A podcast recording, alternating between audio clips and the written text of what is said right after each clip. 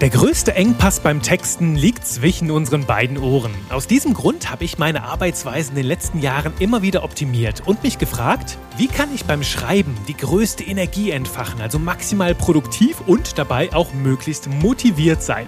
Diese fünf Hebel aus dieser Folge machen für mich den größten Unterschied.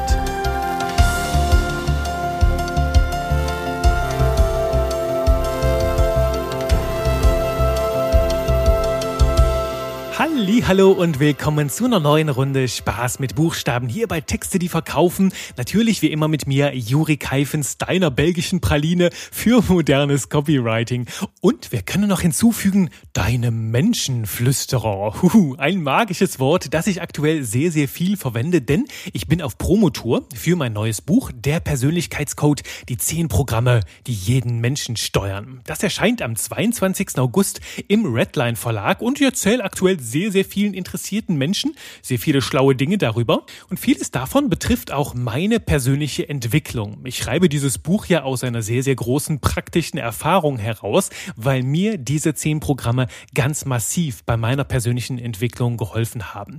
Und deswegen habe ich mir gedacht, so ein paar Goldnuggets, die können auch für dich sehr interessant sein, weil das ganze Buch dreht sich ja im Kern um das Thema Menschen verstehen.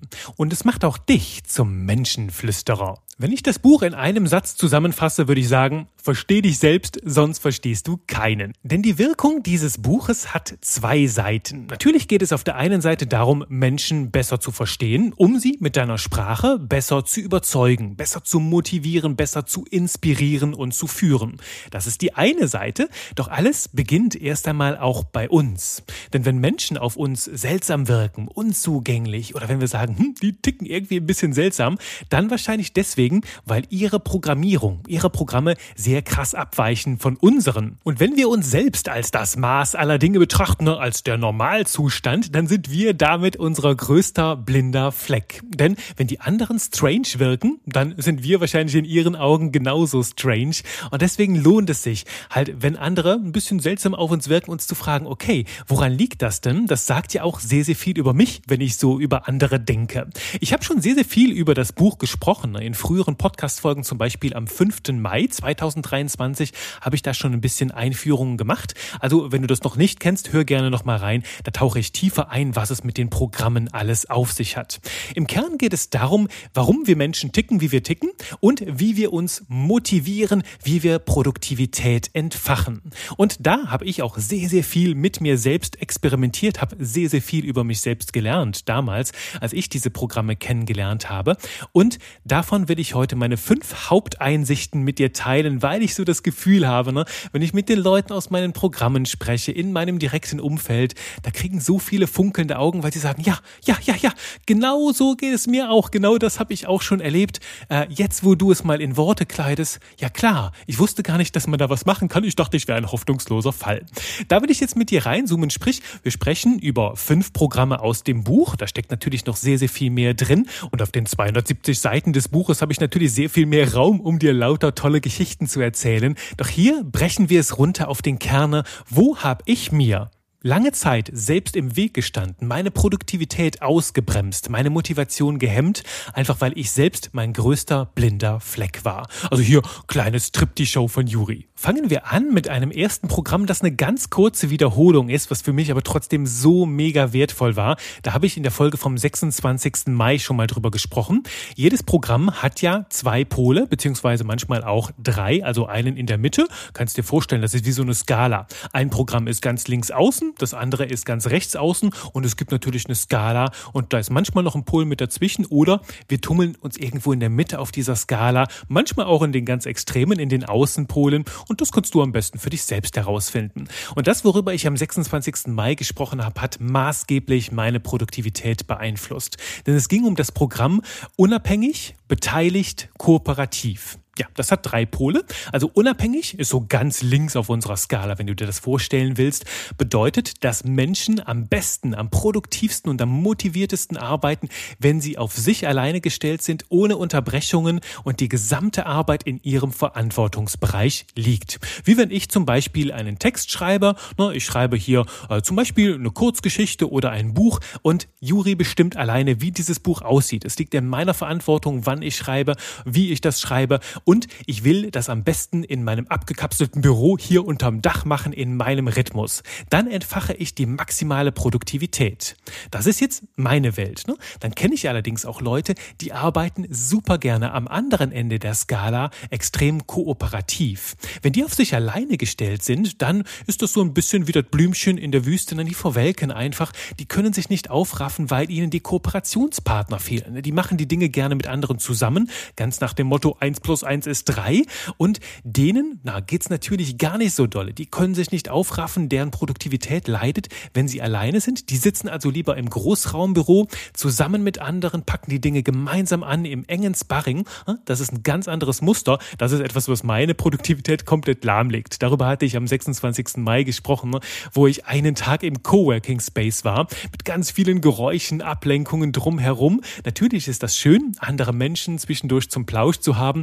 Doch doch müsste ich jeden Tag darin arbeiten, hätte ich ein bisschen Angst um meine Existenz, weil ich gemerkt habe, mein Hirn funktionierte gar nicht. Es war zu schnell abgelenkt von all dem. Und da war ich happy wieder hier, monoton unterm Dach, wo ich ganz alleine bin mit meinen Buchstaben. Ne? Und das Mittelprogramm zwischen diesen beiden Polen beteiligt, ne, das ist so diese gesunde Mischung.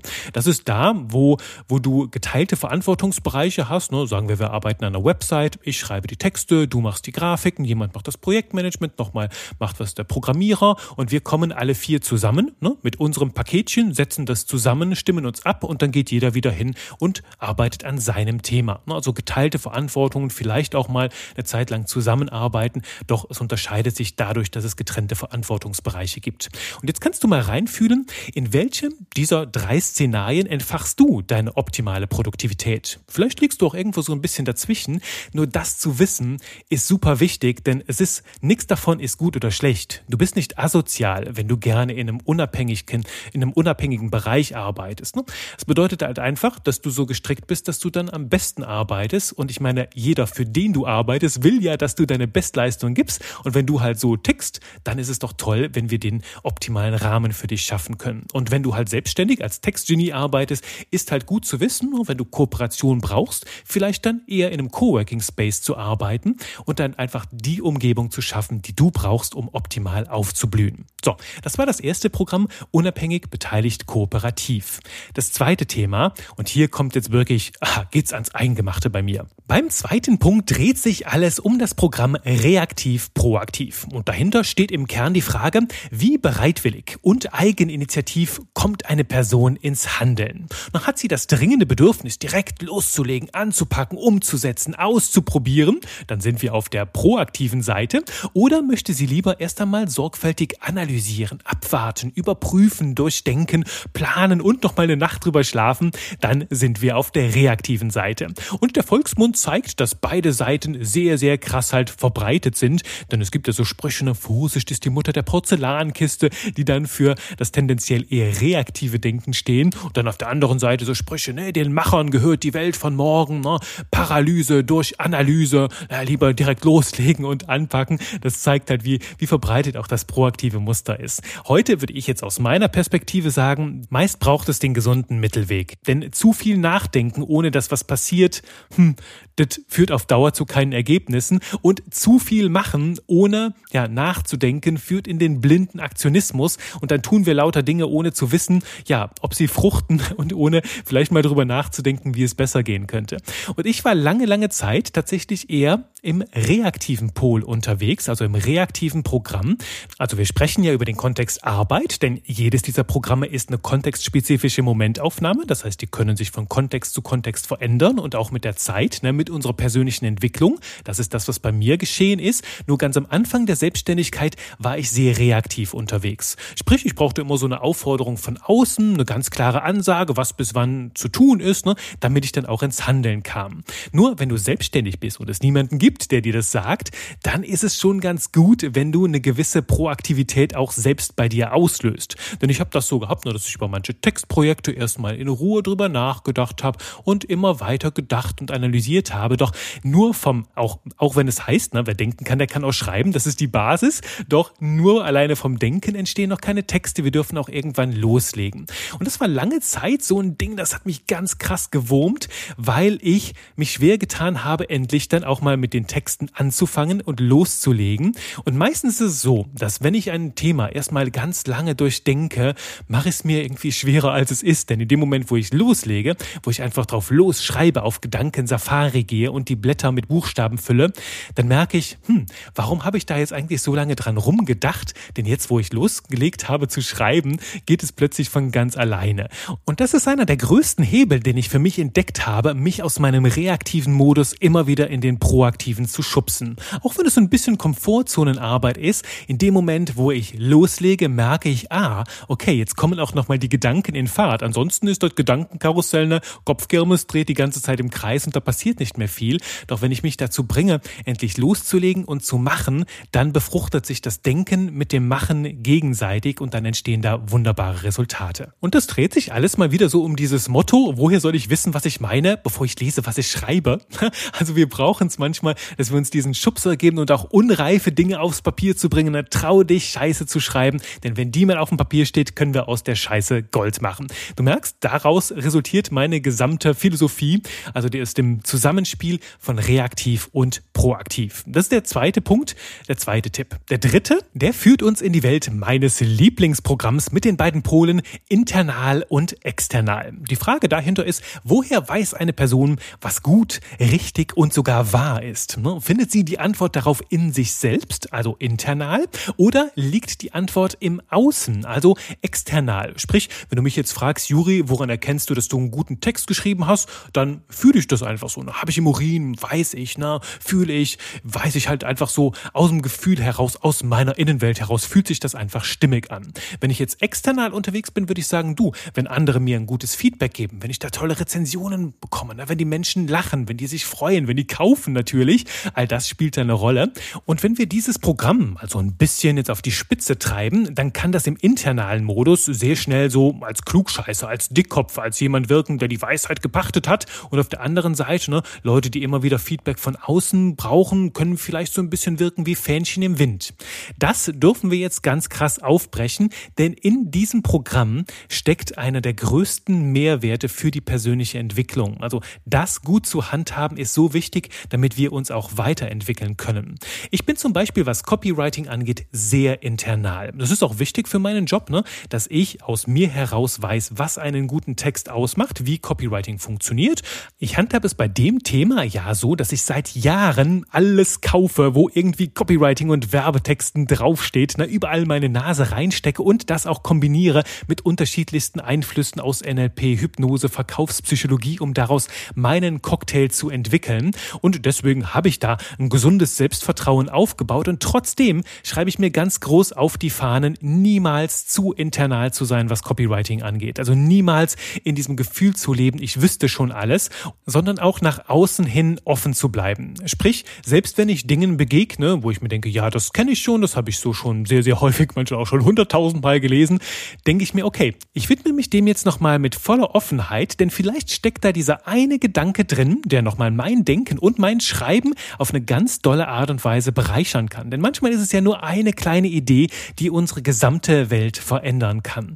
Das ist mir ganz wichtig, halt auch, wenn ich das weiß, ne, wo bin ich auf diesem Pol internal, external, wo sind da vielleicht die Gefahren? Wäre ich jetzt sehr, sehr external, könnte ich mir denken, ja, ich bin nicht sicher, wie das wirklich geht. Ne? Ich schaue immer wieder nach links und rechts, ohne, weißt du, diesen harten, selbstbewussten Kern in mir herauszubilden, wo ich halt sage, das ist meine Philosophie, dafür stehe ich. Und deswegen ist dieses Programm so wertvoll, was die eigene Entwicklung angeht. Und auf der einen Seite geht es darum, niemals sich in sich selbst zu verlieben und das eigene Weiterentwicklungspotenzial irgendwie ähm, einzugrenzen, einzuschneiden, zu beschneiden. Und auf der anderen Seite geht es natürlich trotzdem darum, sich nicht unter den Scheffel zu stellen, sich nicht kleiner zu machen und trotzdem so diesen, diesen Wesenskern, die eigene Philosophie zu entwickeln und halt auch dazu zu stehen, zu sagen, das ist die Art und Weise, wie ich Copywriting betrachte und was für mich einen guten Text ausmacht. Ne? Also quasi so eine eigene innere Referenz zu bilden, was macht einen guten Text aus und gleichzeitig damit flexibel zu bleiben. Dieser dritte Punkt ist also eine Frage der Haltung. Wie sorge ich dafür, dass ich auch weiterhin produktiv und motiviert bleibe und gleichzeitig souverän arbeiten kann aus meiner inneren Überzeugung heraus? Der vierte Punkt, da dreht sich jetzt alles um Motivation. Es geht um ein Metaprogramm, das wir schon ja, in den ersten Folgen dieses Podcasts mal besprochen haben. Weg von versus hinzu. Das sind die beiden Seiten dieses Programms. Ne? Die Frage dahinter, lässt sich eine Person eher durch Probleme, also durch Weg von Dinge, von denen sie weg will, motivieren oder durch attraktive Zielbilder magnetisch anziehen? Es geht um die Richtung der Motivation. Was bringt dich ins Handeln? Dann kannst du mal kurz in dich reinfühlen. Sind es eher, hast du eher Feuer unterm Hintern, wenn jetzt ganz klar ein ganz großes Problem vor der, auf der Agenda steht? Oder kommst du so richtig ins Handeln, kriegst du leuchtende Augen, wenn dir jemand ein tolles tolles Projekt vorschlägt. Ich kann dir mal sagen, wie das in meiner Innenwelt aussieht und das ist mir tatsächlich, finde ich schon sehr intim. Nur wenn ich ein neues Textprojekt annehme und ich kriege dann so ein Briefing und so und wir sind im Gespräch, irgendwie schön bei Zoom, das erste, was ich dann frage, was mich interessiert, okay, bis wann muss das denn fertig sein? Ne? Sagen wir jetzt so, die neue Website. Ja, ja, so in einem Monat. Und ein Teil von mir denkt dann bei dieser Antwort, okay, kann ich mich jetzt erstmal zwei Wochen ausruhen und gar nichts tun. Na, ist noch nicht eilig. Fange ich erst in zwei Wochen mit an. Das ist weg von Motivation, solange es kein richtiges Problemempfinden gibt. Solange es nichts gibt, wovon ich weg möchte, also eine Deadline, die ich eventuell verschwitzen könnte, kommt da nichts in Fahrt. Das bedeutet, bei mir fährt der Motor immer erst dann zu Höchstleistungen an, wenn es ganz klare Deadlines gibt wenn es Probleme gibt, die unterm Hintern brennen und ich loslegen muss, dann komme ich in Fahrt. Das ist auch der Grund, weshalb ich sehr, sehr gut unter Druck arbeiten kann, also sehr produktiv und kreativ werde, wenn es so richtig unterm Popo lodert. Das hat auch ähm, mit, mit meiner reaktiven Art, nehme ich das so ein bisschen in Verbindung. Denn wenn ich erstmal so richtig Feuer unterm Hintern habe, dann bleibt gar keine Zeit mehr zum Grübeln, zum Zerdenken, zum Analysieren. Dann lege ich einfach los und gehe auf Gedankensafari. Und äh, das ist halt so meine ganz ganz klare Erkenntnis, wo ich mir denke, okay, Juri, du weißt es, du legst nicht los, du machst gar nichts, du legst die Hände in den Schoß, wenn es keine Dringlichkeit hat. Ne? Ganz nach dem Spruch von Bodo Schäfer, den ich hier bestimmt schon zehnmal zitiert habe, ich werde es nicht müde, ne? wenn es keinen Termin hat, findet es auch nicht statt. Und weil ich weiß, dass ich sonst nicht in die Puschen komme und bis es bis auf den letzten Moment liegen lasse, mache ich mir ganz klare Termine für alles. Ne? Wenn dann halt jetzt zum Beispiel ein neuer Kunde da ist und der sagt, ja, Website erst in vier Wochen. Ich weiß ja, je länger die Texte reifen können, desto cooler wird das am Ende. Dann kann es in meinem Hirn inkubieren. Deswegen lege ich mir den direkten Termin in Woche eins. Okay, ich mache den ersten Entwurf. Boom. Wenn der erstmal da ist, ich lege es mir den Kalender und committe mich dazu, damit ich ins Handeln komme und die Dinge nicht bis zum letzten Moment aufschiebe. Und noch krasser ist dann die Motivation dahinter, wenn ich sogar schon so einen Schulterblick vereinbare. Ne? Wenn der Kunde sagt so, ja, Juri, in einem Monat muss das fertig sein und ich sage dann nur, ja, cool, cool, dann lass mal in zwei Wochen machen wir einen Schulterblick, dann zeige ich schon mal, was ich bis dahin entwickelt habe. Damit bringe ich natürlich dem, dem Kunden schon mal so Funkeln in die Augen, ne, weil der sagt, ach cool, krass, dann geht das jetzt so schnell los, da freue ich mich schon drauf auf den ersten Schulterblick. Und bei mir ist das so eine, so eine Stimme, die sagt, boah, Juri, du Arschloch, jetzt müssen wir ja tatsächlich loslegen, jetzt müssen wir tatsächlich machen. Also ich setze mich selbst damit in Zugzwang, setze mich selbst ein bisschen unter Druck, damit meine Maschine anfangen kann zu laufen. Ne? Da ist das Commitment von außen jetzt da und wenn ich einmal mein Wort gebe, ne, dann will ich integer sein und dann auch dazu stehen. Das ist die Art und Weise, wie ich mich selbst motiviere, wenn ich sehr krass weg von motiviert bin, weil ich sonst erst auf den letzten Drücker ins Handeln komme. Darum ziehe ich einfach den letzten Drücker ein bisschen weiter nach vorne, um schon früher dann voll motiviert zu sein. Und ich springe noch mit dir zum letzten, zum fünften Punkt, den ich dir versprochen habe. Da schauen wir rein in das Metaprogramm prozedural und optional. Das sind hier die beiden Pole. Und dahinter steht die Frage, lässt sich eine Person eher durch ganz klare Prozeduren und Strukturen, durch Schritt-für-Schritt-Anleitungen motivieren? Also braucht sie so einen klaren Weg, um ins Handeln zu kommen? Oder so eine breite Vielfalt an Möglichkeiten? Hey, du kannst alles neu erfinden, du kannst total verrückt und kreativ werden, dir neue Wege ausdenken. Was motiviert dich? Wenn du halt so einen klaren Prozess folgen kannst oder wenn du den Prozess neu erfinden kannst. Und bei mir ist es tatsächlich so, das sind jetzt zwei ganz verschiedene Kontexte. Hm, wenn ich etwas Neues lerne, dann bin ich zum Beispiel sehr prozedural unterwegs. Dann mag ich sehr klare Schritt-für-Schritt-Anleitungen zu haben, denen ich folgen kann.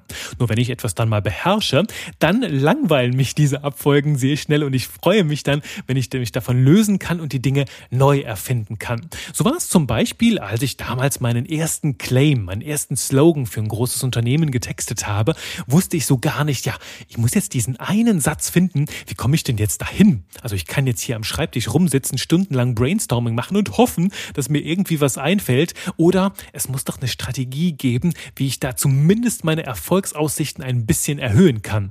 Also habe ich nach solchen Strukturen, nach Prozessen gesucht, die umgesetzt, damit experimentiert und war damit auch sehr erfolgreich. Und im Anschluss habe ich mir dann gedacht, ja, jetzt, jetzt geht geht ne, habe ich das ein paar Mal gemacht und langweilt mich das. Und dann habe ich nach neuen Wegen gesucht, die zu optimieren. Also je nachdem, in welchem Kontext ich bin, ob das jetzt Kontext neu lernen war oder ob das Kontext Daily Business war, experimentiere mit neuen Wegen, habe ich da unterschiedliche Programme.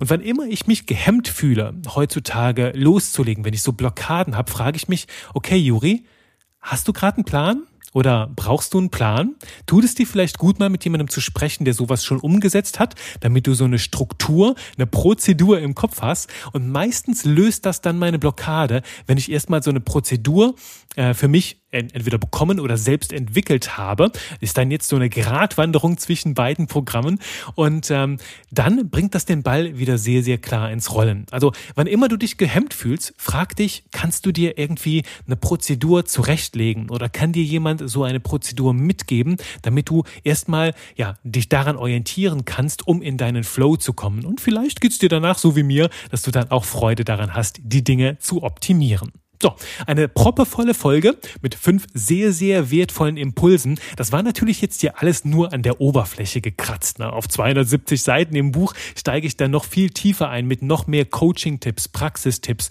und jede Menge Geschichten aus dem Alltag. Und das Ganze hat einen enormen Schmunzelfaktor. Ich bin mir sicher, du wirst nicht nur dich selbst darin immer wieder erkennen, sondern auch andere Menschen aus deinem Umfeld dann besser verstehen und auch besser mit deinen Worten erreichen können. Und ich lade dich ein, das Buch ganz gerne jetzt jetzt schon vorzubestellen, denn wir sind uns ziemlich sicher, die erste Auflage wird schnell vergriffen sein, weil wir machen riesen Werbung um das ganze Ding. Und ich habe dir den Link zur Vorbestellung schon hier unten verlinkt in den Show Notes. Ich freue mich auf jeden Fall, wenn wir uns zwischen diesen beiden Buchdeckeln wiedersehen und ansonsten natürlich wieder hier, wenn wieder Zeit ist für Spaß mit Buchstaben. Bis dahin, schreib lecker und bye bye.